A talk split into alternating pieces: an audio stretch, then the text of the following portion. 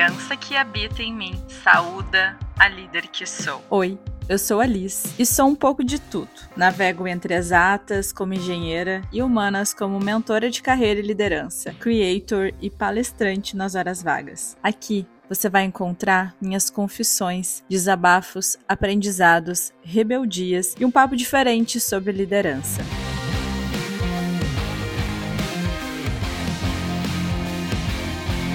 Quando iniciamos a nossa carreira, muitas vezes temos uma visão ingênua sobre os papéis que assumimos durante a nossa atuação profissional. Eu acho que isso é normal e no início sempre vamos ser meio ingênuos em relação à visão da nossa carreira, até que através das experiências vividas vamos desenvolvendo maturidade. E então nossa visão vai ficando mais assertiva a respeito das coisas, mais madura. Assim aconteceu comigo, principalmente em relação relação à visão que eu tinha sobre o papel que o líder deveria exercer. Porque no início, a gente tem a nossa percepção, a nossa visão fundamentada em todas as referências que a gente viu desde lá da infância, desde a da referência que a gente teve dos pais, do próprio professor, né, que foi nosso um dos primeiros líderes que a gente teve. Então a gente vai criando essas referências, né? A gente vai olhando esses gurus da liderança e vai construindo todo um repertório de referências Essa visão que eu tive sobre liderança, eu fui percebendo ao longo do tempo que é muito comum a muitas pessoas. Para mim, ser líder era ser bem tecnicamente, entender muito bem sobre a área, ter aquela expertise sobre a área que eu escolhi, ter habilidades gerenciais, seguir quase que um estereótipo, sabe? E também se vestir de forma séria, ter aquela comunicação mais formal, a moda Roberto Justo, sabe? Construir uma boa reputação, focar muito na gestão, ser exemplo de maturidade e sabedoria o que me levou a emendar uma pós logo em seguida da minha formatura. Eu me formei em engenharia de alimentos e depois eu fui fazer um MBA em gestão da produção e logística, porque eu pensei, não, preciso acelerar esse processo, porque eu quero ser a melhor líder do mundo. Assim. Essa era a minha expectativa, né? Então, eu pensei, bora lá, né? E fui. Quando eu cheguei lá, com pessoas que já trabalhavam há mais tempo na área, eu vi que esse estereótipo se reforçou, porque eu, vi várias pessoas eh, que se vestiam muito bem, que confirmou tudo aquilo que eu imaginava, que confirmou as minhas referências dentro da minha cabeça, sabe? Eu conheci muitos líderes, mas o que eu vi ali era apenas a superfície deles. A gente falava muito sobre resultados, processos, o dia a dia no mundo corporativo, os métodos de gestão. A gente falava também de pessoas, mas eu não conseguia ainda absorver e entender com profundidade devido ao meu nível de maturidade. Eu tinha recém saído da faculdade, eu tinha recém sido sido contratada, né? Eu tinha sido efetivada depois de dois anos de estágio. Então eu estava começando toda a, a minha vida no corporativo. A visão era basicamente de líder performar, performar. Para tu ser um líder, tu tem que ser referência de performance. Como se o líder ele fosse um artigo de utilidade, sabe? Para que tu tenha valor e sentido para estar na posição que está, tu tem que performar. Então, as minhas crenças, todas aquelas referências foram sendo corroboradas, foram sendo reforçadas, né? Então, é como se eu tivesse que seguir esse padrão. E seguir um padrão de líder me fez cometer vários erros, que graças a Deus a gente vive as experiências e vai entendendo, né? E, e eu não vejo nenhuma vergonha nisso, em olhar para o passado e ver os erros que a gente comete, porque isso é um grande aprendizado pra gente, né? Inclusive quando a gente vai formar novos líderes líderes, a gente tem essa referência, essa experiência para que as pessoas não cometam os mesmos erros. E eu percebo que muitos jovens líderes também buscam esse padrão. E por que, como que eu percebo isso? Na mentoria, quando eu vou atender jovens líderes, principalmente quando tem 22, 23 anos, é como se eles buscassem esse padrão, sabe? Que deve ser seguido, um padrão já pré-existente. E isso é muito fruto das referências que a gente vem trazendo, né? É uma linha de perfil a seguir. E obviamente que a gente busca referência. Isso é muito normal, né? Olhar assim para os líderes de sucesso e pensar, não, então é esse caminho que eu vou seguir. Isso faz parte da construção da nossa maturidade, observar as referências. Isso inclusive é estratégico, né? Eu preciso olhar para os cases de sucesso e também me inspirar. Mas a palavra é inspirar, não seguir. Então, como eu disse antes, os líderes referência mostram apenas a superfície do que Foi o que eu vi no MBA. Aquela superfície, aquela expressão, a aparência deles, a fala. E muitas vezes com estratégia de marca pessoal, reforçando esse estereótipo de líder. A gente vê, principalmente no Instagram, ou vê em perfis profissionais, o quanto que ainda nós temos aquele líder com estereótipo muito padrão, sabe? Terno, gravata, aquela roupa mais formal, aquela linguagem mais formal para demonstrar poder, autoridade. E assim a gente vai construindo todo um modelo na nossa né? E a maior lição sobre liderança que eu tive foi que não existe padrão para liderar. Então, assim, eu quero construir contigo esse raciocínio. E daí tu deve estar tá até se perguntando: poxa vida, o que que então a minha criança tem a ver com tudo isso? Porque esse é o título do nosso podcast. O que, que tudo isso tem a ver? Vamos embora que vamos construir esse raciocínio juntos. Nós somos seres únicos cada um com a sua complexidade, manias, jeitos, expressões, características físicas e psicológicas diversas. Logo, cada pessoa será um líder único, com um jeito único de ser, de dar direção, de alinhar pessoas do jeitinho particular dele. Esse estereótipo criado de líder nega nossa própria humanidade. E a gente deve lembrar que atrás da posição de líder existe um ser humano, e todo ser humano é único. E a gente possui características que só a gente tem. É uma composição de adjetivos que faz nós sermos nós mesmos, de forma singular. E veja como isso é difícil viver na prática. Porque se já é difícil ser quem somos de forma autêntica em todos os contextos da nossa vida, imagina seguir nosso jeito próprio de liderar com o compromisso de conduzir uma equipe e alcançar resultado. Haja autoconfiança, haja autoconhecimento para ter clareza dos próprios recursos para vencer cada desafio. Então imagina ser difícil a gente ser a gente mesmo e quando a gente começa na liderança, é ainda iniciante, como que a gente vai ter essa segurança de sermos nós mesmos, de liderar conforme o nosso estilo escolhido, com aquilo que a gente acredita que faz sentido, né?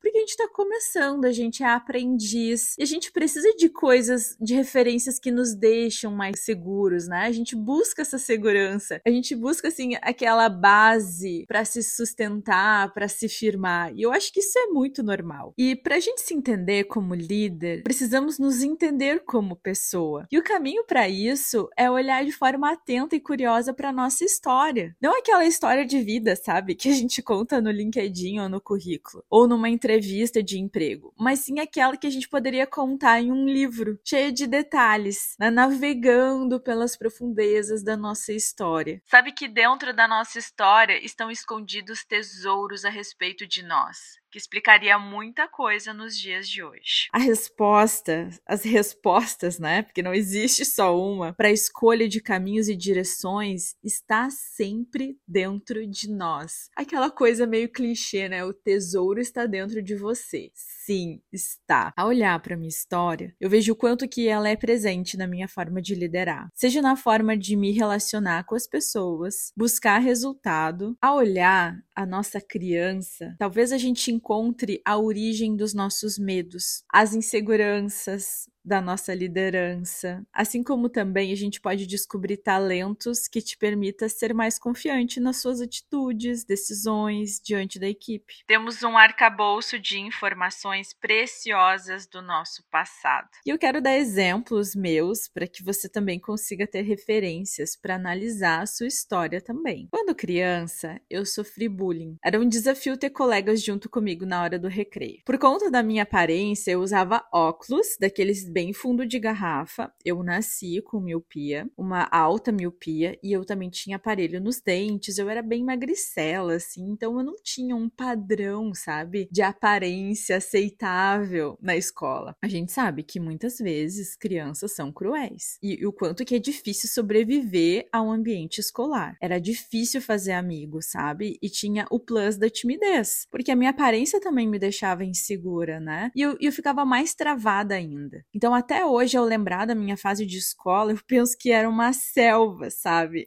então, desde criança, eu fui aprendendo. Eu tive que aprender a agradar as pessoas. Observava o que eles gostavam, para eu fazer o mesmo. E assim elas gostarem de mim também. Afinal, eu precisava sobreviver naquela selva. Então, eu estudava mais para poder ajudar os colegas nos trabalhos de escola. Eu era uma verdadeira camaleoa, sabe? Era um medo constante de ser rejeitada, então eu queria ser aceita, ser normal e ter coleguinhas para brincar comigo no recreio. Então, revendo tudo isso, toda a minha história, minha criança, né, a minha fase de desenvolvimento e trazendo isso para o tempo presente, um dos meus maiores medos na liderança era não ser aceita pela equipe. Parece que eu transportei esse medo para minha fase adulta e também dentro da minha experiência profissional como líder. Eu cometi vários erros, como por exemplo, não ser franca diante dos erros e comportamentos dos liderados. Eu tinha medo de falar, apontar um erro para corrigir. A hora do feedback era um terror. Então eu tinha medo de dar feedback negativo e o liderado ficar brabo comigo e se fechar e eu perder o liderado, perder a pessoa, perder a confiança dela, perder a proximidade com ela. Então eu demorei para aprender a ser assertiva. Eu não sabia estabelecer limites de trabalho. minha cabeça tinha que performar para ser respeitada e aceita como líder. Na realidade,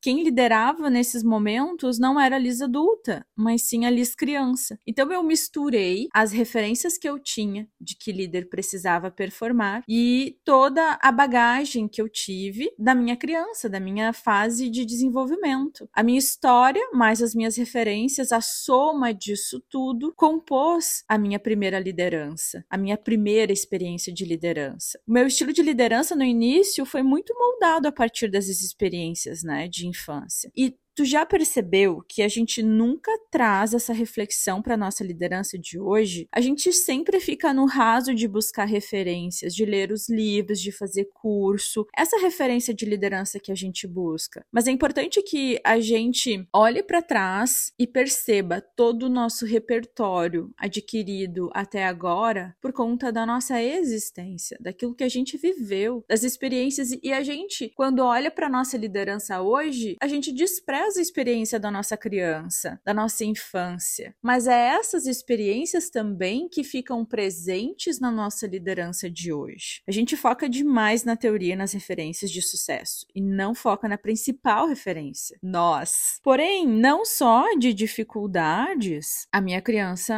moldou meu estilo de liderança, tá? Não é só dificuldades, não vamos olhar só para o lado ruim. Ao mesmo tempo que eu caía nessas armadilhas, né, de repetir comportamentos comportamentos de criança, eu herdei boas habilidades, como por exemplo, a de ler pessoas. Lembra que eu observava os colegas para poder me encaixar, para eu poder fazer parte daqueles grupinhos? O meu instinto gregário querendo fazer parte ali na hora do recreio daquela turminha toda. Para se conectar com as pessoas, o fator fundamental é a observação. Então eu era muito observador. Eu aprendi a ser criativa nas relações para conseguir me encaixar. Então eu era aquela camaleoa e isso se tornou uma grande habilidade. Eu consigo me relacionar com diversas pessoas até hoje. Claro, de hoje de uma maneira mais saudável, mais madura, sabendo estabelecer limites, mas eu consigo muito bem ler as pessoas e conseguir me adaptar, fazer um espelhamento para conseguir ter uma boa capacidade de influência. Então isso me ajudou muito. E muitos desafios da liderança, a nossa criança entra em ação. E com o tempo e muita terapia e fui tendo clareza, né, e a capacidade de perceber isso, eu deixei medo medos me assombrarem porque meu olhar era da Liz de 10 anos, sabe? Então, diante de muita contrariedade ou de um posicionamento firme de alguém em relação a mim, eu saía do eixo. Eu me sentia insegura, com pânico de desagradar. Era a Liz de 15 anos que fazia tudo que as amigas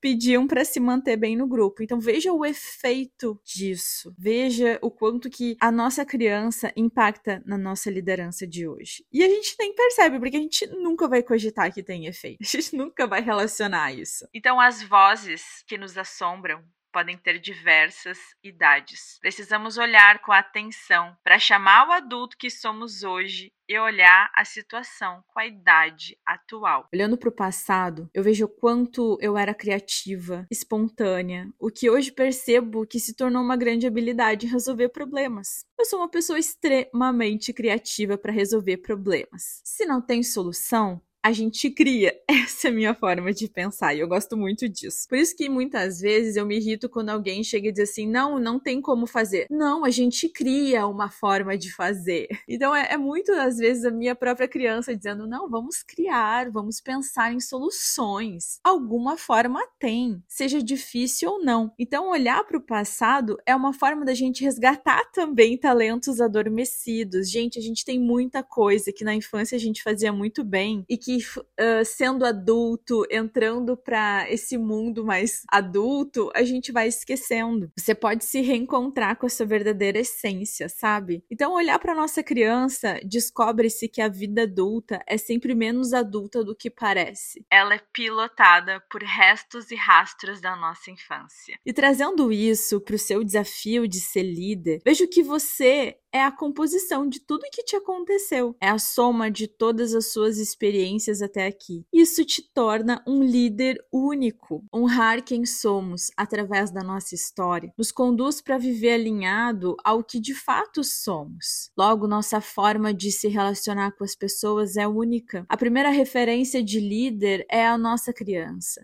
adolescente e adulto que somos e nos fez chegar até aqui. A forma como vivemos a nossa vida até agora nos ajuda a moldar o estilo de liderança que desejamos de forma autêntica e genuína. Então, quando surgir aquela dúvida, que tipo de líder eu devo ser, que estilo de liderança eu devo ter, olha para tua história. Escreva sobre o que você gosta de brincar, né? O que você gostava de brincar, como você era, como você se relaciona, se relacionava com seus amigos, como que era na escola. Vá resgatando detalhes da tua jornada. Olhe linkando com a sua vida de hoje. Você vai entendendo seu espaço, assumindo sua verdadeira essência, para que ela se manifeste de forma genuína em sua liderança. E eu vou te contar que eu não consegui fazer isso sozinha. Eu consegui a partir da ajuda da minha psicóloga, né? Porque eu tinha bloqueios para acessar essas informações, porque eu olhava para trás ainda com aquele sentimento de que minha infância foi dolorosa, então eu preferia não pensar no passado. Eu preferia fugir da minha história e escrever uma nova a partir de agora, mas é difícil, porque sempre o nosso passado vai estar no presente de alguma forma, se manifestando no nosso comportamento.